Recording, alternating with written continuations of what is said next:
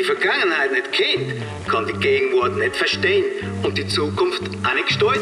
Sie suchen Wir wären ja dumm, wenn wir das Zeug einfach nur ungenützt rumliegen lassen. und sie finden Ein gewaltiger Wissensschatz harrt hier seiner Entdeckung. all Delikatessen Für jeden gibt es irgendwo was Wichtiges, das verdammt lang her ist. aus dem SRG-Archiv. Die Vergangenheit ist die beste Lehrerin. Sie sind Und genau darum braucht es mutige und hartnäckige Spürnasen, die die richtigen Fragen stellen. die Trüffelschweine. Jetzt sitze ich da. Kann man die Lehne an dem Stuhl, weißt du, noch so hindern lassen? Bei gewissen kann man es doch so. Dann könnte Noch mehr hindern Ja, lassen. dann ich mit meinem Kaffee und hindern lassen und Das ist ein Sitzpodcast. Weck mich, Das ist weck kein, nach- kein nach Liege-Podcast. 50 Minuten. Frau Fetsch. Ähm, du hörst zu, du involvierst dich, was dich involvierenswürdig dunkt. Mhm, Du sagst, hab Fresse, wenn ich nicht ruhig war. In äh, charmanteren Worten probiere ich es dann zu formulieren. Ja, aber da passt fast besser, oder? Du, so, kannst du mit dem Fuß machen. Babam!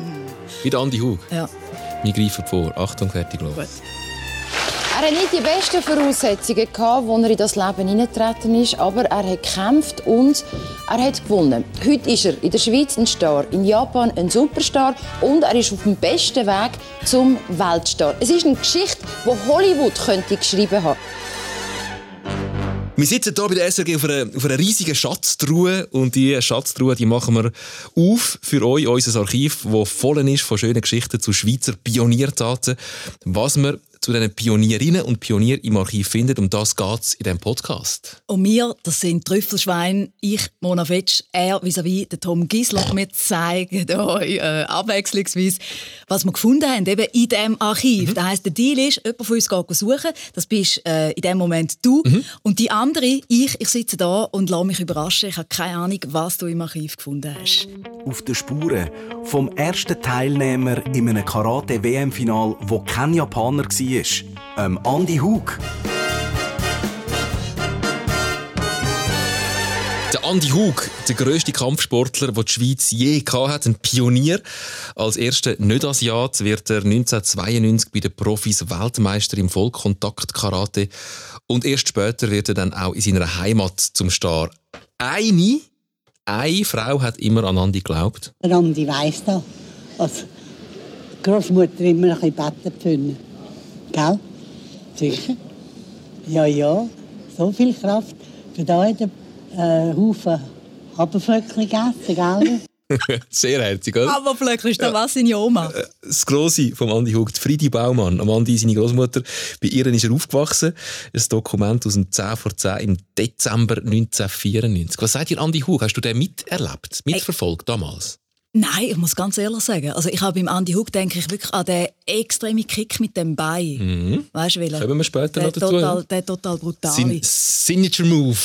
Den, den habe ich im Kopf, aber seine Karriere, also muss ganz ehrlich sagen, so Martial Arts, das hat mich jetzt nicht so. Auch nicht so interessiert. gewesen. Ich bin am Andi Hug äh, vor allem in der Schweizer Illustrierten begegnet. Die hat meine Mutter abonniert. gehabt. Hat sie glaub, heute noch abonniert. Danke für den Nachsatz, Tom. Ich, das ist mir wichtig. Mhm. ich lese sie heute noch sehr gerne, immer wenn ich bei ihr auf Besuch bin, auf dem WC. Mhm. Und dort drin habe ich den Andi Hug regelmäßig gesehen. Ich kenne vor allem die Bilder von ihm, wo er schon berühmt war und mehrmals das Hallenstadion gefüllt hat mit seinen Kämpfen. Aber bis dahin war es ein langer Weg. Gewesen. Vom Rocky aus einfachen Verhältnissen in Wohlen über den Samurai, wo in Japan ein Volksheld wird, bis zu dem harten Hund und Kämpfer, wo er immer war. Nach diesen Etiketten, die man ihm angehängt hat von außen, ist auch der Podcast eingeteilt. Fangen wir ganz vorne an. Kapitel 1 Der Rocky von Wohlen bis Vegas. Eine Märchengeschichte aus der Schweiz. Da, da, da, da, da, da. Aus Wohlen im Kanton Aargau. Aus ganz einfachen Verhältnissen. Aufgewachsen ohne Eltern. Mit Willen und Kampf schafft er es bis auf Las Vegas. Am Andy Hug, seine Geschichte, ähm, hat schon sehr viele Parallelen zu dieser Underdog-Boxer-Geschichte vom Rocky aus dem Kino. Einfach eine gute Melodie! So, aber es ist halt, äh, die Geschichte von Andy und nicht vom Sylvester Der Stallone. Italian Stallion. Der Italian? Stallion, ja. Italian Stallion, Rocky Ja. Balboa. Ganz genau. Eine Hollywood-Geschichte im Fall von Andy Hug, was es schon in der Schweiz eigentlich nicht gibt, sondern wir eher von Amerika kennen.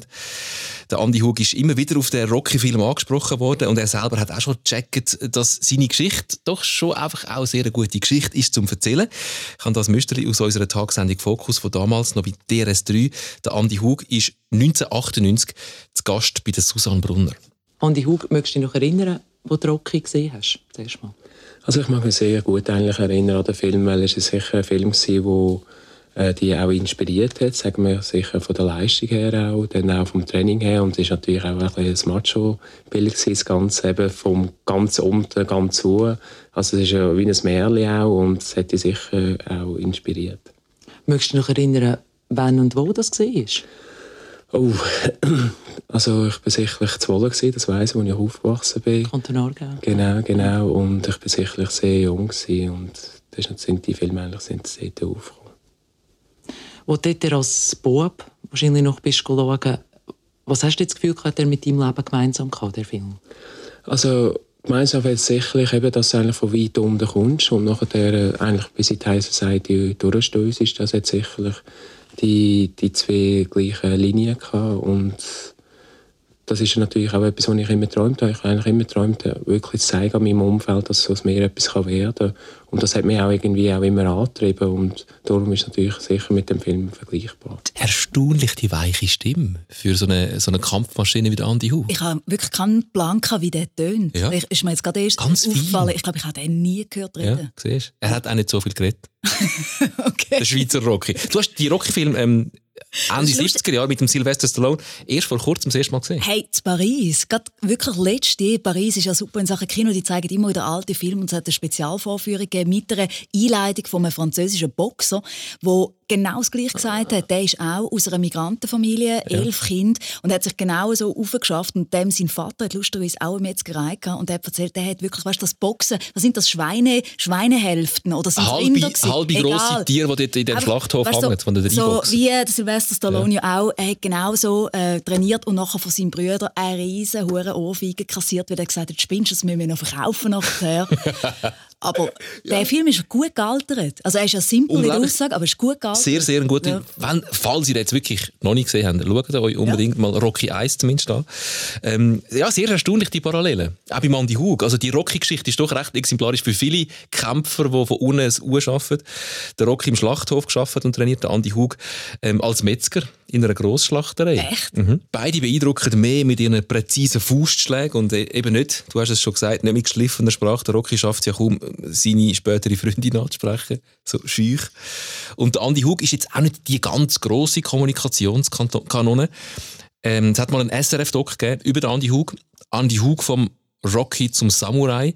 Und die NZZ hat nachher in einer Kritik zu dem Doc geschrieben, Hug kommt in den Interviewpassagen auffallend selten zu Wort. Auch die ausnahmslos kurzen Statements können nicht verhehlen, dass Hug nur mit Mühe spontan zu formulieren vermag. Das finde ich jetzt gerade ein bisschen streng. Ähm, er ist jetzt nicht der mit den ganz grossen Sprüchen, jetzt nicht wie ein Muhammad Ali zum Beispiel, aber ähm, der hat durchaus sehr gut können spontan formulieren. Das hat er in dieser Fokussendung bei der Susanne Brunner, finde ich, klar bewiesen, wo er sehr schön beschreibt, wie das war, von ganz unten zu kommen, auch über das Aufwachsen als Unterschichtenkind. Wir sind sehr viel auf der Straße weil wir natürlich immer ein Viertel gewesen, wo wir sehr viele Ausländer waren. Zu dieser Zeit sehr viele Spanier, sehr viele Italiener.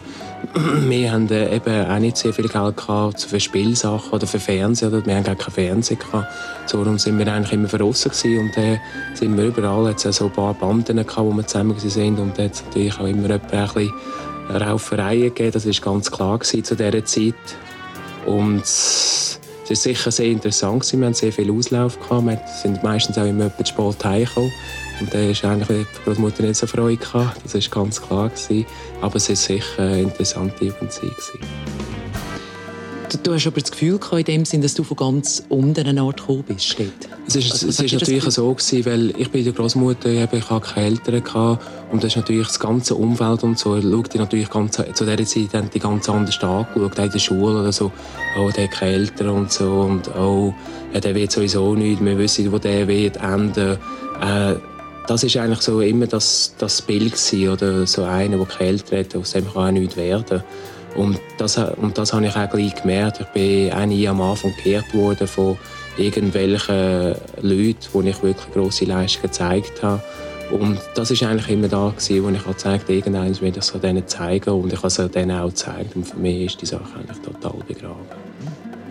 Aber sie haben dir äh, das Gespür gegeben, dass du eigentlich wie soll ich sagen, eher von unten kommst. Das ist also ganz das klar. Du spürst natürlich das sehr einfach. Du spürst natürlich auch, eben, wenn gewisse Sachen, gewisse Ehrungen vollzogen werden und du kommst nie irgendwie gewisse Sachen über. Oder du hast natürlich auch sagen wir, beruflich natürlich sicherlich auch Probleme wenn du etwas hast. Ich hätte gerne eine Sportlehre gemacht zum Beispiel, aber da sind auch finanzielle Mittel nicht vorhanden gewesen.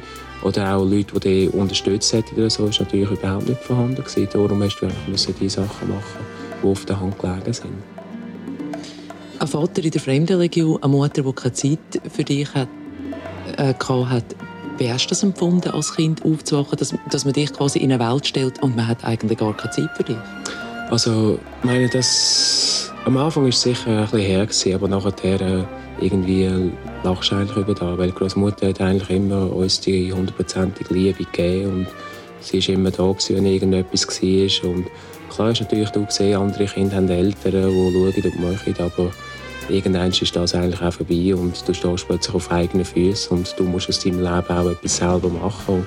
Und das ist eigentlich sehr, sehr wichtig. Und für mich war eigentlich das Wichtigste, gewesen, dass du jemanden hast, der dort die Liebe gegeben hat. Und das war die Großmutter. Und von dem her ist sie jetzt eigentlich, versteht sie mich jetzt eigentlich überhaupt nicht mehr. Also keine Bitterkeit in den Eltern Nein, gegenüber? Nein, überhaupt nicht. Also das ist für mich eigentlich schon lange vorbei. Ich habe meinen Weg gemacht und Vielleicht war es sogar gut, gewesen, so, dass ich so aufgewachsen bin. Sonst hätte ich vielleicht den Weg gar nie gemacht. Also von dem her kann ich vielleicht sogar noch Dankeschön sagen. Ja, wir haben das schon, schon mal besprochen beim Jacques Picard im Podcast «Hört euch den Jacques Picard falls ihr ihn noch nicht gelost habt, wo wir doch darüber geredet haben, wie Widerstände vielleicht noch gut sind, wenn man pionierhaft dann schlussendlich will, will erreichen Genau, wo wir gesagt haben, eben in der Schweiz wird es gewissen vielleicht fast zu einfach gemacht, dann musst du auch nie lernen kämpfen und eben das ist ja das, was er sagt. Oder? Aber ja. es ist gleich, also ich finde es schon noch krass, oder? als Kind, du wirst ja so geprägt von diesen Gefühlen und dass er, wie alt ist er da? Der kann ja gar noch nicht alt sein, er ist leider auch gar nicht alt geworden. Ja, nein, weißt du, mit welcher Abgeklärtheit er jetzt schon sagt, hey, weißt du was? Anfangs 30, kurz vor, zwei Jahre vor seinem Tod ist Ich da. muss wahrscheinlich eigentlich fast Danke sagen, oder? Es gibt ja Menschen, die sich, glaube das Leben lang, weißt, mit Schuldzuweisungen aufhalten und der hat das einfach genommen, hat es wie angenommen und, und umgesetzt. Offensichtlich, ja. Also ich finde es sehr beeindruckend, eben, vor allem, wo du vorher gesagt hast, er könne nicht frei formulieren. Ich glaube, der Gegenbeweis ist also, antreten. Oder? Mhm. Also äh, sehr, sehr klar, wie er da redet. Gut, eben, er ist, ist am Ende von seiner Karriere.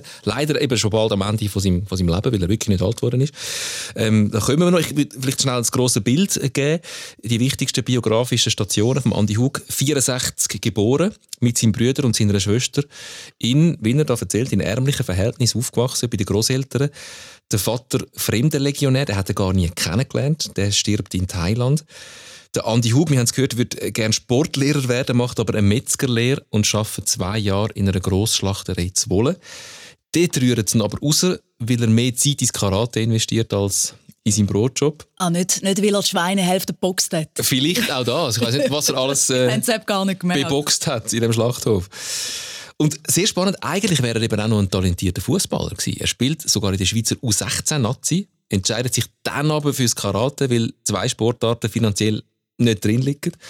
Und im Karate ist er eben auch gut, kommt mit 15 schon in die Karate-Nationalmannschaft, gründet mit 17 eine eigene Karateschule und ist anfangs der 80er Jahre der beste Karatekämpfer der Schweiz. Und dort schon ist sein Ziel, irgendwann mal Weltmeister werden. Und im 96 ist er zu Gast in der Sendung Casa Nostra beim Kurt Eschbacher und auch dort schafft er konsequent in einer Rocky-Legende ähm, er schnauft übrigens, er schnauft ganz fest beim Reden. Er schnauft übrigens, weil er ähm, gerade vorher im Fernsehstudio noch einen Showkampf gemacht hat. Er ist sich also schon auch nicht schade gewesen, äh, ziemlich jedes eigentlich mitzumachen, um sich zu vermarkten. Also ich glaube, für mich ist es sehr, sehr wichtig gewesen, dass ich ein Ziel hatte. Als Bub, meine, ich bin auf der Straße aufgewachsen, wir haben nicht sehr viele Chancen gehabt und ich habe irgendetwas gesucht gehabt. Ich bin nachher ins Karate-Training, bin total ausgeglichen worden, also ich bin nicht mehr so viel auf der Straße, sondern bei mir ist es ich bin ausgeglichen worden und das ist eigentlich sehr, sehr wichtig gewesen. Und plötzlich habe ich ein Ziel gehabt, etwas das zu erreichen. Und ich habe gemerkt, das ist mein Weg. Das ist meine Chance. Da muss ich weitermachen.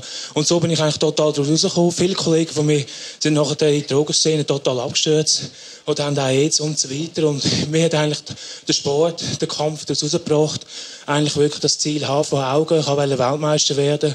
Heute bin ich es und ich bin sehr, sehr froh, dass ich den Weg gegangen bin. Also man hört es im Biss und man hört auch, wo das Ganze stattfindet, oder? Willkommen in den 90er Jahren. AIDS und Drogen. Ja. AIDS dort noch ein grosses Thema. Ja. Der Andi Hug hat den Absprung geschafft, ist ähm, vor allem in Japan. Und das ist eben eine riesige Geschichte. In Japan ein riesen Star geworden. Kapitel 2 Der Samurai. Ganz big in Japan. Plötzlich Held in einer fremden Welt. Wo man Andi Hug Mitte der 90er Jahre auch in der Schweiz anfängt warnen, ist immer, ähm, immer etwas vom Ersten, wo man hört, wenn es um ihn geht. Hey, der ist mal in Japan, der ist mal in Japan, glaube ich, ein Superstar. Und das ist tats- tatsächlich wahr. Der ist, der ist wirklich riesig gewesen. Das hat dann bei Andi Hug kämpft Japan so tönt.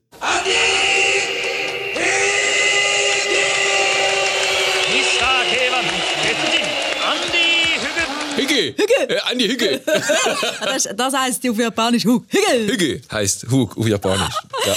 Aber, aber ich meine, weißt, Japan ist ja eine Kultur, die da ja nicht so stattfindet, oder? Ich glaube, es ist ja auch noch schwierig in dieser Zeit, dass wir das überhaupt haben können nachvollziehen, was das ja. heisst, oder? Ja, und, und die, die Kampfsportarten sind jetzt auch nicht im, noch nicht Ja. im Mainstream angelangt gewesen. Äh, Da ist er dann später mitverantwortlich gewesen, dass das noch anders geworden äh, ist. Die Jugendsendung Zebra, um so ein bisschen zu schauen, wo ist der Andi Hug das erste Mal wirklich ein bisschen auftaucht Mhm. in der Schweiz. Die Jugendsendung Zebra im Schweizer Fernsehen hat... ähm, Hannes Hug? Nein, nicht der Dennis. Langenegger. Dennis Langenegger. Ja. Hat ihn früher schon mitbekommen, äh, lang bevor er durch, durch die Fernsehsendungen getingelt ist, dann eben von Quizsendung Risiko bis, bis ins Benissimo. Dennis Langenegger, ähm, dort ist der Andi Hug zu Gast im 94. Du bist irgendwie in Japan wie bei uns ein Pirmin Zurbrücken, ein Star. Also, wie muss man sich das vorstellen? Musst du irgendwie so einen Bart ankleben, wenn du vorausgehst, wie Michael Jackson? Und wie hast du Gruppi vor dem Hotel heulend? Oder wie muss man sich das vorstellen? Also ich bin sehr, sehr bekannt in Japan. Ich schätze, dass wir ca. etwa 50 Millionen Japaner kennen. Es ist natürlich schon so, dass es eigentlich jetzt immer mehr und mehr, wenn ich in gewisse Restaurants gehe, dass es zum Teil fast auch mühsam wird, dass die Leute kommen, sehr viele Autogramme musst verteilen äh, Im letzten Fest, wo ich war, musste ich wieder müssen heimgehen, weil so viele Leute sind. Also, es wird immer mehr und mehr. Aber es ist sicher auch schön, durch das, dass man in der Schweiz noch nie so bekannt ist wie in Japan. Und so ist auch inzwischen wieder der Ausgleich. Ja, also schon ein bisschen Permin Zurbrücken in Japan. Und er bleibt im Fall wirklich nicht. Das ist wirklich wahr. Ähm, es gibt im SRF-Archiv immer wieder Beispiele, die seine unglaublich, unglaublich grosse Popularität in Japan belegen. Zum Beispiel der Ausschnitt da aus dem 10 vor 10. Ist jetzt nicht gerade so, dass für ihn müssen Straßen gesperrt werden, aber so die, die zurückhaltenden Japaner, für die ist das wahrscheinlich das totale Ausflippen, was wir jetzt gerade hören, wo sie auf der Straße treffen, in Osaka 1994 vor der Thai-Box-WM. Ich würde sagen,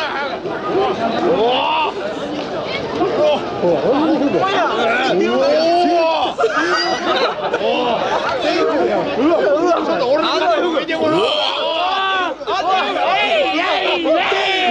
sehr, sehr, sehr eine schöne Form von Begeisterung zeigen. Oh.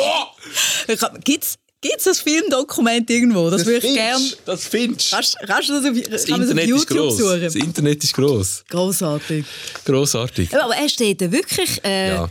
wirklich big in Japan. Und alle haben ihn kennt. Ja. Die Frage ist einfach, wieso? ist er so big Eben, in Japan? genau, weil das weiss Wie- ich jetzt ja wieso noch nicht. fahren die Japaner so crazy auf den Aargauer Metzger ab?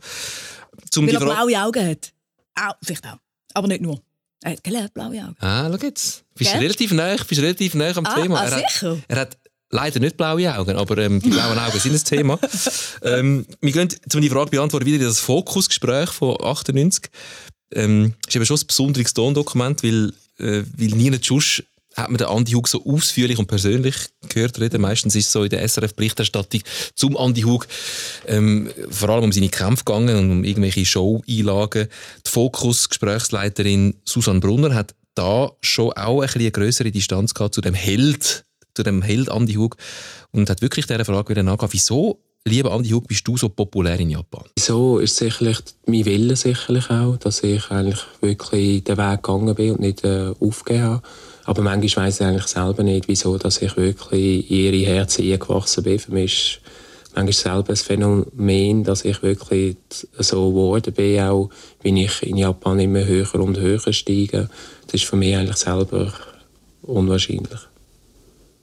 Also du kannst dir nicht begreifen, wieso das, äh, also so im Wesen oder was oder ist es vor allem über den Kampf, dass sie das also sicherlich, das Kämpferische ist natürlich sicher im Vordergrund auch, aber es sind auch andere Kämpfe, die sehr gut sind, die eigentlich nie den Stellenwert haben.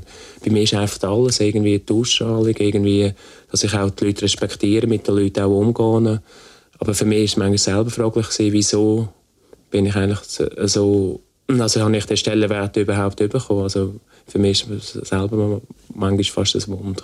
Aber er versteht es selber nicht so ganz. Mhm. Wobei man muss schon sagen, also der grosse, starke, weiße Mann mit dem Schnauz ähm, ist wahrscheinlich auch noch ein, Exotenbonus gewesen. Ist natürlich schon eine Erscheinung in dem Japan. Ja, natürlich, aber ich glaube, du musst dich wahrscheinlich doppelt beweisen, weil da sind, glaube Japaner nicht anders als alle anderen auch. Dass wenn einer von außen kommt in eine mhm. Disziplin, wo sie eigentlich dominieren, dann musst du einfach doppelt so viel wahrscheinlich zuerst mal Knockout oder? Ja, und du musst äh, vor allem auch damit rechnen, dass sie ähm, alles in Bewegung setzen, dass du nicht gönnst. Genau, oder Weil, dass du gar nicht die Möglichkeit bekommst, um irgendwo aufzutreten, was wichtig wäre. Genau. Das ist im Boxen ein Riesenthema. Ich weiß nicht, wie es jetzt da äh, Kampfsport, ob das auch so ist? Ja, das ist einfach äh, Karate, das ist einfach eine asiatische Angelegenheit. Da muss jetzt nicht ein neuer Europäer kommen und, und in eine Show stellen. Ja. Und das hat er dann später gemacht, aber es ist ihm tatsächlich ähm, nicht einfach gewesen. Auf jeden Fall ist Japan der nächste Schritt in dieser Rocky-Geschichte.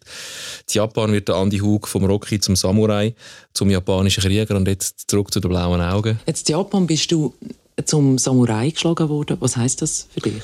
Es ist so, dass eigentlich das eine sehr hohe Auszeichnung ist, weil äh, die Samurai sind früher wirklich die Kämpfer gesehen, die ihren Weg gegangen sind. Sie, sie haben einen wahnsinnigen Durchhaltewillen gehabt. Sie sind wirklich, wenn sie für etwas gekämpft haben, haben sie das die ganze Zeit auch gemacht und ich bin eigentlich dort drin gekommen und dann nachher mit Presse haben mir eigentlich die, die Auszeichnung auch gegeben. Sie sagen eben, ich sage der Samurai mit der blauen mit den blauen Augen. Ich habe zwar keine blauen Augen, aber das ist einfach die Auszeichnung für als Ausländer. Und ich bin natürlich sehr stolz, gewesen, dass ich die Auszeichnung bekomme. Die Ausländer sind halt die mit den blauen Augen. oder? Und er ist jetzt der Samurai mit den blauen Augen. Er so Bruni. Anyway. Er, hat gar keine blauen Augen. Ja. Samurai, Superstar, Japan liegt ihm zu Füßen. Ähm, er verbringt auch viel, viel Zeit. Japan stirbt am Schluss auch dort. Mhm. Und trotzdem, Japan bleibt ähm, Andy Hug fremd. Er hat nie fix dort leben das ist ihm dann doch einfach zu anstrengend gewesen, dass Japan. Er pendelt zwar zwischen der Schweiz und dort, hat aber auch nicht richtig Japanisch. Ja, Molle hat schon. Er hat ein bisschen Japanisch hätte können. Gerade so viel, dass es für das japanische Fernsehen gelangt hat. Ich kann dann leider nicht sagen, um was es geht. K1 Fighter, Tetsujin Andy Fugu. Ja! Kakata otoshi watashi mo ikemasu. Os! Das ist der Andy Schluss. Also du meinst, hat das vielleicht etwa gleich glaubwürdig tönt wie Martina Hingis, wenn sie für Steamer Werbung macht? Wahrscheinlich also, gleich flüssig. Wahrscheinlich etwa. Ich gebe was Hass! also, oder? Er hat es gelernt. Er gelernt. Ja, er hat sich einfach ein Satz zurechtgelegt, wo er gewusst hat, das kommt gut an bei ja. den Japanern. Ich weiß nicht, was es be bedeutet. Ikemas Hoss. Tönt auf jeden Fall gut. Andi. Huh. Sie haben immer wieder anders in Aussprache. Vorher haben sie Hugi. Hugi. Hugi und nicht Hu. Hu. Das G am Schluss, das können wir nicht, mit dem können wir nicht umgehen. Kapitel 3. Der Kämpfer vom harten Hund Hug, sein geschundener Körper und sein plötzlicher Tod. Ja, man würde man gar nicht denken, wenn man ihn nur gehört reden. Ähm, was für ein knallharter Kämpfer das, das war, mit seiner warmen, weichen, äh, sanften Stimme. Ähm, du hast gesagt, du hast seinen Signature-Move noch im Kopf, oder? Ja, der Spagat dem, im Stehen. Das ist ja eigentlich, glaube ich, Dennis Bielma-Pirouette, aber Street-Gang-Style, ja. oder? Also von der Bewegung her ist es etwa fast gleich. Ja, ähm, der Dönis Biermann hast du auch nicht im Weg stehen, wenn sie die gemacht hat mit ihren Schlittschuhen. Nein, du hast es auch nicht selber ausprobieren. Das auf jeden Fall sowieso nicht. Da ja. bist du äh, zerrt bis am Bach. Ja, oder zumindest deine Hose mhm. im Schritt. Mhm. Es gibt viele Fotos von dem das linke Bein senkrecht in die Luft und das kracht dann äh, wie ein Fallbeil auf den Kopf von seinem Gegner. Das hat Dennis Bielmann zum Glück so nie gemacht. Und das Coole ist, es gibt im Fall sogar, das habe ich noch schnell nachgeschaut, weil ich herausfinden wie der Move heißt. Es gibt sogar auf YouTube Tutorials, wo dir äh, ganz genau vorgeführt wird, wenn du willst lernen willst, welche Bewegung nacheinander das du musst machen musst. Ja, das kannst du nicht einfach so. Du musst zuerst mal lang trainieren, bevor bis du überhaupt so beweglich bist, dass du das Bein so hoch hochbringst wie der andere. Dann musst du noch einen haben, der anhebt. Nachher. Ja, Die das, sind aber wie. Ja. Er hat im Sportpanorama mal erzählt, was an dem, an dem Kick so besonders ist. Das ist eigentlich das, was nicht normal ist. Also ist im Schwergewicht sind mhm. eigentlich die meisten sehr, boxerisch sehr stark. Das ist eigentlich nicht normal, dass einer im Schwergewicht tätig Beinarbeit, also tätig Beintechnik hat. Und darum bin ich eigentlich so beliebt worden in Japan durch meine Beintechnik eigentlich auf der ganzen Welt. Und das ist bei mir eigentlich auch sehr gefährlich, weil sie wissen nie, was ich mache. Entweder kommt ein Bein oder eine Hand. Ja, irgendetwas kommt sicher, ja. ein Bein oder eine Hand. Ah, jetzt weiss ich mal, was mich erinnert. Hast du früher auch Tekken gespielt? Weißt du, auf der Konsole, Tekken. Nein. Moll. Das, wo, wo du hast können auch so äh, Samurais äh, auswählen beim ah, Gamen. Ja, ja, genau. Und die ah, haben das einfach gemacht. Pa, pa, pa, pa. Und du wenn mit der hast können, genau. machen und drücken, du hast keine Ahnung. Und wenn der hast können, wenn der hast können, sind alle anderen wirklich chancenlos gewesen. Das war genau der, ja. der Move gewesen. Ja, und wenn, wenn der dich dann trifft, tut es weh. Mhm. Ähm, er hat vielen von seinen Gegnern mit seinen Kicks und seinen Moves sehr weh gemacht, Andy Hug. Und sie haben ihm aber auch weh gemacht. Äh, der hat richtig fest müssen einstecken in seiner Karriere, zum Beispiel bei seiner zweiten Karate-WM in Japan. 8. November 1987 in Tokio. Andy Hu schafft als erster Nicht-Japaner in der Geschichte des Kyokushinkai einen Podestplatz an einer WM. Die Freude darüber lässt aber im Finalkampf Hugs Aggressivität erlahmen, die es brauchen würde, um zu gewinnen. Außerdem hat er zu diesem Zeitpunkt bereits überall so starke Schmerzen, dass er kaum noch gehen kann. Zwei Monate muss er danach den geschundenen Körper kurieren, bis er überhaupt wieder trainieren kann. Zwei Monate nicht mehr trainieren, Schmerzen vor dem Finale schon. Sie kaum können laufen. Warum machen Sie so etwas? Es ist natürlich an einer Weltmeisterschaft, wenn man Weltmeister werden will, ist natürlich ein gewisser Schmerz, muss man in Kauf nehmen. Ich mache das eigentlich erstens mal, weil es eine körperliche Aktivität ist, weil man muss fit sein. Ich bin ein Einzelkämpfer, man muss sich können durchsetzen, muss sich sehr, sehr auch im späteren Leben sich auswirken. Und das ist eigentlich die ganze Faszination von dieser Sportart, sich durchzusetzen, sich bestätigen aus dem Grund. Das ist ja noch ein bisschen jünger, man hört es ja. ja, das ist 1991, 27 ist er da. Aber ist schon krass, Über einen Timeout-Beitrag. Er hat schnell zwei Minuten Pause nach dem Kampf. Weil du einfach kaputt bist. bist am Arsch. Mhm. bist wirklich kaputt geprügelt. Mhm. Ähm, in dem Timeout-Beitrag sieht man auch, wie sich der Andi Hug auf die Karate-WM 1991 vorbereitet. Nach dem verlorenen Finale im 87 ist sein grosses Ziel, dass es das mal klappt mit dem Titel. In einem Radiobeitrag erzählt er, wie hart dass es zu und her geht in dem Sport, bei dem Vollkontakt-Karate. Nochmal, einfach zum ein bisschen spüren nochmal, was, was das auch für ein höherer Preis ist, den du da zahlst für diese Sportart. Wir gehen sehr viel mit unseren Schlägen, gehen wir zum Beispiel auf Oberschenkelbereich, Kniebereich, um den anderen zum Beispiel die Beine zu lähmen. Dann bei uns wird auch sehr viel auf Plexus, auf Leber geschlagen, weil eben wir dort die Punkte aussuchen und arbeiten immer gezielter auf die Punkte.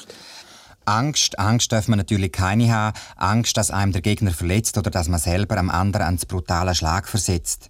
Das Thema Gewalt ist tabu. Das Ziel ist viel wichtiger als der Weg, wo der Andy Hug zur WM-Goldmedaille führen sollte.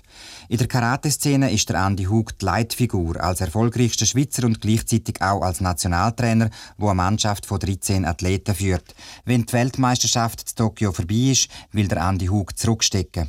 In seiner langen internationalen Laufbahn hat sich sein Körper verbraucht, ist sein Körper geschunden, nicht mehr das, was er einmal war. Die ganze Karate-Sportart, die ich betreibe, ist sicher, wenn man es so betreibt wie ich, sicher nicht gesund. Wir haben sehr viele Verschleißerscheinungen. Ich mache jetzt so elf Jahre international, wo eigentlich für einen Karatekämpfer, also in unserem Stil, wahnsinnig lang ist.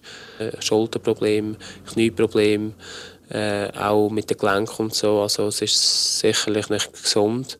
Und darum werde ich sehr wahrscheinlich auch nach der Weltmeisterschaft sicher kürzer treten. Das ist jetzt nicht so die Sportart, die du für deine Söhne wünschst, wahrscheinlich? Hey, ich glaube wirklich eher weniger. Ich habe nicht gewusst, dass das so krass ist. Es ist relativ fest brutal. Ja. Also die Sportart, die er natürlich ausgeübt hat, das Vollkontakt-Karate und auch was dann später noch ist. Viel Schmerz auf jeden Fall im Leben von Andy Hug. Nach dem Kampf brauchst du ewig lang, bis du wieder hergerichtet bist. Ähm, und er sagt, er will kürzer treten. Das ist 1991. Mhm noch vor seiner Zeit als grosser K1-Star, das war dann später, das K1. Äh, er wollte aufhören, bevor es richtig angefangen hat für ihn. Eigentlich, jetzt so im Nachhinein. Das wissen äh, auch die wenigsten. An dieser Karate-WM 1991 geht er früh raus, weil er einen Schlag abbekommt, und zwar nach dem Gong. Dann gilt es eigentlich nicht mehr nach dem Gong. Zitat Andi Huge, der Schweizer Illustrierte 1992. Es war eine von A bis Z manipulierte WM. Ich hatte so genug, dass ich meinen Sport an den Nagel hängen wollte. So viel zu, die Japaner haben schon geschaut, dass, Ja, oder also lang probiert wird. zu schauen, dass er nicht gro- zu groß wird. Nur weil ich schon immer Weltmeister werden wollte, ließ ich mich überreden. Also dort wäre seine Karriere eigentlich fast zu Ende gewesen. Aber Und das ist dann eben der Wendepunkt. Der Andy Hug tritt 1992 in die neu gegründete japanische Profiliga ein und wird dann endlich als erster Nicht-Asiat Weltmeister im Vollkontakt-Karate und drum eben dann zu dem grossen Star in Japan. 1993 wird K1 erfunden und er wechselt dann zu dem K1. Das ist so eine Kombination aus Karate, Kung Fu und Kickboxen. Also, das ist noch brutaler. ja, du darfst einfach alles. Du darfst auch noch ginken. Ja, gut. Beissen, Ja, beißen, Krebeln. klüben. Fast alles ist erlaubt. Auf jeden Fall ähm, für mich keine schöne Vorstellung. Und, und eigentlich hat er ja gerade, weil sein Körper schon so kaputt ist, schon lange aufhören mit dem Kampfsport. Aber er ist eben ein Kämpfer und jetzt will er endlich den Lohn für die vielen Schmerzen, für all das, was er jahrelang investiert hat. Er will Ruhm und Geld auch in der Schweiz. Wo ist das? Ja, kämpft er. An der ersten K1 Fight Night im Hallenstadion Zürich. Nein, hat es gegeben? Ja. Es hat ein paar gegeben. Juni 1995 war das. gewesen.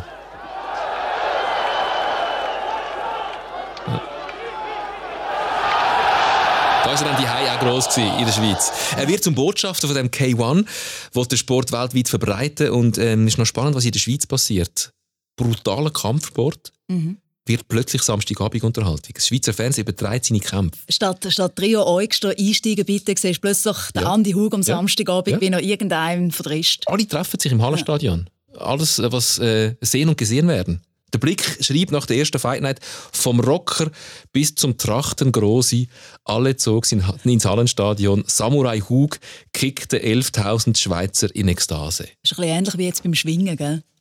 Sind Eigentlich auch plötzlich alle, vom Rocker bis zum Grossen. Außer dass Sch- Schwingen natürlich eine grosse Tradition hat in der Ja, Schweiz und nicht ganz so brutal ist Das wie das, was der Andi Hug da gemacht hat. Aber Oh, ist, oh, ist schon noch krass, krass, oder? ja. Also das finde ich auch noch cool, weil das ist jetzt endlich einmal ein bisschen anders. Wir haben es jetzt bei x Geschichten so gehabt, dass wir müssen sagen, wir Schweizer, wir sind die allerletzten gewesen, die geschnallt haben, was da eigentlich abgeht mit jemandem, weißt, wenn einer richtig durch die Decke Mhm. gegangen ist. Aber da offenbar da hat die Schweiz doch an einem gewissen Moment sehr mitgezogen und hat sich anstecken lassen, weißt, sage ich jetzt mal, Ja. von dieser Begeisterung. er hat die Sportart plötzlich entdeckt Ja. und ist nachher plötzlich kollektiv Fan. Also das hat es ja durchaus schon gegeben. Wir sind mal eine Kugelstoßnation weißt du noch? Also Ja. Kugelstoß interessiert eigentlich wirklich niemand in der Schweiz. Und Seitenwagen. Achtung, und Seitenwagen, Seitenwagen. Biland Waldisberg. Legende, Legende. Werner Günther. Eine Segelnation sind wir auch mal noch gewesen. Ernesto Beltarelli. Ja, das stimmt. Bel Beltrametti, Belta... Der Ernesto. Egal, Egal. aus Genf. Auf, aus Genf. Ähm, und da, das ist genau das Gleiche mit, mit dem K1. Ähm, und ein paar Jahre vorher hat der Handy Huger noch aufhören auch, weil der Sport ihn kaputt gemacht hat. Und jetzt- gibt er Vollgas. Und wird aber natürlich nicht gesünder. Also, wir haben schon ein bisschen gehört, was das macht mit ihm. Ja, das ist noch krass, gell? Er hat eigentlich no way back, er hat eigentlich nicht mehr zurück können. Ein Beispiel. Nach einem Kampf im 95 gegen den Mike Bernardo, der Andy Hug holt sich in dem einen Kampf einen Kieferbruch, mehrere Rippenbrüche, einen Milzriss und ein platztes Trommelfell. So, einfach nach, nach einem Kampf. Und trotzdem sagt er, er fühle sich gesund, er lebe gesund. Das sagt er zwei Jahre vor seinem Tod in dem Fokusgespräch, wo wir schon zwei, drei Mal reingelassen haben auf DRS3. Ich mache jetzt über 20 Jahre Spitzensport und muss sagen, äh, ich habe mit dem Doktor die Werte ausgerechnet, Blut, alles untersucht haben und ich bin wirklich, wirklich sehr, sehr gesund und äh, das gefällt mir sicherlich auch. Nach den Kämpfen gibt es auch mal eine Woche, wo wir ein bisschen Party haben, wo wir mal auch einsehen, was wir wollen, aber nachher ist eigentlich, hören wir eigentlich immer wieder auf und dann wirklich gezielt schauen. Und ich habe natürlich auch sehr, sehr viele Kämpfe. Ich meine, ich habe 10 bis 11 Monate im Jahr ist bei uns Saison, also von dem her musst du selber schauen. Sonst kannst du das Tempo eigentlich gar nicht mithalten, wo wir momentan jetzt auch gehen. Und wenn du dich nicht gesund nicht gesund lebst, dann kannst du wirklich das Tempo nicht mithalten. Das ist nicht ganz die gleiche Auffassung von gesund leben, die ich habe. Ja, ich hoffe es, Tom, ehrlich gesagt. Ich fände es schade, wenn ich über dich irgendwann einen Archiv-Podcast müsste machen Mit äh, Kieferbruch, mehreren Rippenbrüchen, einem Milzriss und einem platzten Trommelfell. Mm. Also, fertig 90er Jahre. Fertig Andy Hug auch. Im Jahr 2000 gibt es die letzte von insgesamt sechs K1 Fight Nights im Hallenstadion, wo du von allen sechs offenbar nichts mitbekommen hast. Nein, nein, ich bin nie, bist du gewesen? Nein, natürlich nicht. Also, nein. Ja, nein, ist nicht natürlich. Also Nein. wenn alle dort sind. Aber ich habe in der Schweiz illustrierte Bilder gesehen davon. ja, das ist gut. Der Andi Hug, äh, das erste Mal bei seinem letzten Auftritt ohne Schnauz. Es ist sein Abschied. Vom Schnauz. Vom Schnauz und auch ähm, vom Ring. Sein letzten mhm. Auftritt in der Schweiz als Kämpfer. Hallo zusammen! So das letzte Mal, als ich hier stehe, das ist für mich ein schöner Abschied. Ich habe mir immer das Beste gegeben. Ich habe immer wirklich mit meinem Herzen gekämpft und ich wollte zeigen, was Spitzensport ist. Was K1 ist. K1 ist eine der härtesten Sportarten. Wir müssen so verschiedene spezifische Sportarten trainieren, dass man überhaupt so weit kommt. Und der, der heute Abend wirklich gekämpft hat, wirklich das Beste gezeigt. Und das ist ein riesiger Applaus wert. Und der hat er bekommen, ja. den Applaus. Ähm, Abschied. Ende 2000 tritt der Andi Hug vom Sport zurück, will probieren ins Filmbusiness zu wechseln. Aber es ist anders gekommen. Ähm, nur knapp drei Monate nach seinem letzten Kampf in der Schweiz ist er tot, stirbt in Tokio an einer akuten Leukämie im Alter von knapp 36. Und das war ja wirklich der Moment gewesen, also den habe ich bewusst mitbekommen. Ich glaube, was sich alle gefragt haben, das kann eigentlich nicht sein. Weißt, einer, der so fit ist, also mhm. du hast ja, ja, mal, aber eigentlich so fit aber ist, eben auch so kaputt. so jung, ja, aber aber Leukämie. Ja, ja ein also, Spitzensport. Es hat ja dort sogar, glaube ich, noch so ein bisschen Gerüchte gegeben, oder? Ist das wirklich Leukämie gewesen? Äh, Substanzen sonst? Oder haben sie mit ja. etwas Essen tun? Oder was ist da ja, passiert? Es könnte die Frage natürlich durchaus auftauchen. Hat echt seinen plötzlichen Tod mit seinem Sport zu tun? Sind da vielleicht sogar auch Substanzen im Spiel gewesen, die ihn krank gemacht haben? Sein Arzt, der Didi Schmidle, hat ihm 10 vor 10 im August 2000 das als Antwort gegeben. Ich denke, dass die Verletzungen, die er erlitten hat aus dem Kampfsport und vielfach Medikamente und Ärzte gebraucht haben, sind kein Hinweis, dass da jetzt eine besondere Ursache für die Leukämie oder für die Hirnblutung ist, sondern vielmehr die Leukämie hat er möglicherweise auf sich trägt und aufgrund von den Stresssituationen, die er erlebt hat in den letzten Monaten, äh, hat sein Körper irgendwann Vorfälle gegeben und äh, die Krankheit ist zum Ausbruch gekommen. Es gibt für keinen von uns Hinweis, dass irgendwelche, wenn ich das spüre im Unterton, Doping oder Substanzen, die er verabreicht bekommen hat, könnte, dass das die Ursache wäre für das, was da abgelaufen ist. Er hat äh, vor drei Tagen äh, Lungenentzündung entwickelt. Er hat in die Lunge eingeblutet und hat gestern eine Massenblutung ins Hirn äh, erleben müssen. Und man hat gewusst, dass das für ihn Katastrophe bedeutet. Äh, zudem ist klar, dass der Kreislauf nur noch mit Medikamenten gestützt hat werden können und dass äh, auch die Niere äh, das Versagen angedeutet hat. Und am Schluss ist er immer Multiorganversagen äh, gegangen. Eigentlich äh, wie für Helden oder für Märtyrer üblich. Elend und brutal. Ja, also man hört die Betroffenheit in der Stimme von dem Arzt. Es war nicht schön, wie der Andi Hug hat müssen gehen. Hey, einfach nicht mehr mögen. Körper einfach nicht mehr mögen. Fertig. Mhm. Fertig. 36 Jahre, alles zum Körper ausgeholt, der Körper geschunden. Mhm. Ähm, dem Körper viel zu verdanken gehabt. Er hat einen grossen Raum erreicht. Nicht nur in Japan, später dann auch in der Schweiz. Aber ähm, mit 36 ist dann fertig. Nur wieder, weißt, der, zum Anfang zurück, oder? Was geheißen hat, so eine Geschichte könnte Hollywood schreiben. Das Ende ist ja eben leider auch so. Ja. Das ist ja genau auch so eines von diesen dramatischen Enden, mhm. wo du im Leben eigentlich lieber nicht hast, aber so für eine, für eine perfekte Story. Das ist ja auch noch krass, oder? Dass sich bis zum Schluss wie durchgezogen hat. Viel Material für, ja. für einen Hollywood-Film, natürlich. Der Samurai, der sehr früh einfach nicht mehr ist. Und sich einfach am Schluss, oder? Er opfert alles. Er gibt sogar am Schluss eigentlich sich selber für seinen großen Traum, zum allen beweisen, dass er es wird schaffen. Und wenn wir äh, uns daran erinnern, wo er schon hat aufhören ähm, mit dem Sport, weil er eigentlich schon am Ende war und nicht mehr hat mögen und dann eben nochmal die Ehrenrunde gedrillt hat, die lange, die ihn dann zu dem grossen Raum in der Schweiz geführt hat, aber ähm, ja, halt auch vielleicht kausalen Zusammenhang hat mit seinem Tod, mit seinem Frühjahr mit 36. Auf jeden Fall war der Schock in der Szene gross. Gewesen. Ähm, über die Szenen aus. Wir haben es gehört, ähm, das Trachtengrosse, das auch im Hallenstadion war, es hat eine Trauerfeier in Japan und es hat eine Trauerfeier auch in der Schweiz, einen Gedenkgottesdienst im Grossmünster zu Zürich. Am 1. September 2000 ist das gewesen, live übertragen im Schweizer Fernsehen. Der Benny Thurnherr wo der Andi Hug immer wieder in seinen Sendungen zu Gast hat, im Sportpanorama, im Benissimo, der Benny Thurnherr hat an dieser Trauer äh, vier Rede gehalten in dem Grossmünster. Andi, du hast es geschafft. Du hast das schwierigste Publikum, nämlich deine eigenen Landsleute, für dich gewonnen. Schau nur, wie viele Leute sich hier selbst in der nüchternen Schweiz deinetwegen versammelt haben. Das hättest du nicht gedacht, gell? Schade nur, dass du das nicht mehr aus der Nähe genießen kannst. Traurig ist das. Aber vielleicht lächelst du jetzt irgendwo dort, wo du bist, in weiter Ferne, wenn du uns hier siehst. Aber für uns ist es zu weit. Deshalb, goodbye, Andy, und sei uns nicht böse, dass es bei uns mit der Anerkennung etwas länger gedauert hat. Einmal mehr gilt der Prophet im eigenen Land nicht so viel. Oder kommt erst spät die Anerkennung über, wie fast alle unsere Pioniere in diesem Podcast. Das zieht sich durch die meisten Geschichten durch. Immerhin am Andy Hug, sein Sohn, der Seiya, der lebt seinen Traum von der Hollywood-Karriere, spielt die Hauptrolle im Mixed Martial Arts Film Shiner. Es geht weiter. Ja, es geht weiter. Es geht weiter. Auch bei uns. Auch bei uns. Äh, Trüffelschweine. Wir graben abwechslungsweise Perlen aus aus dem SRG-Archiv ähm, zu den Schweizer Pionierinnen und Pionieren, wie eben zum Beispiel der Andi Hug, da hast jetzt du nicht gewusst, was kommt. In der nächsten Folge äh, bist du wieder dran mit einer Pionierin, da weiß ich nicht, was kommt. Wo, das ist noch interessant, eigentlich auch eine Art Tellerwäscherkarriere gemacht hat. Wie sie hat angefangen in einem Unternehmen, in einer Garage, wirklich so Start-up-mäßig. Zehn Leute dort geschafft und sie war das Mädchen für alles. Gewesen. Und ein paar Jahre später ist sie die ganz große Chefin und vor allem als Pionierin eine der ersten Frauen, die in der Schweizer Wirtschaft als Chefin so richtig im Zentrum gestanden sind. Telian Ganepa. Und glaubt mir, die Frage, warum sie zugunsten von der Karriere auf Kind verzichtet hat, die hat sie in praktisch jedem Interview dürfen beantworten. Ich bin ja froh, dass ich in dem Jahrhundert geboren bin, weil ich wäre völlig nutzlos gewesen früher, als die Frauen nur zu Hause bleiben konnten und äh, gekocht haben und so weiter, weil das sind einfach nicht meine Talente. Und jetzt, in dem Jahrhundert, können wir doch als Frau sagen, okay, wir können das machen, wo wir talentiert sind. Und da bin ich schon sehr froh.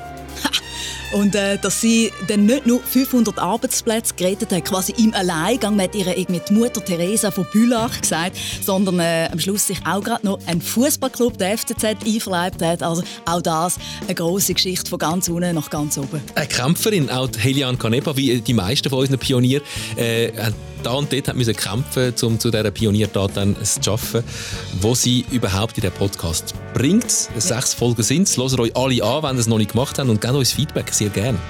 Gerade wollte sagen, wir kämpfen jetzt noch, um irgendwie den Bogen zu finden, um einen Schluss zu machen. Aber du hast es super gemacht, Tom. Gratuliere. Ja, nach dem, nach dem Benny Thurnherr im Grossmünster mit dem Hall von dieser Kille und dem Tod von dem Andy Hug ist es noch relativ schwierig, dort aus dieser kleinen gedruckten Stimmung wieder rauszukommen. Der Rest ist Schweigen. Sie suchen und sie finden all Delikatessen aus dem SRG-Archiv. Sie sind die Trüffelschweine.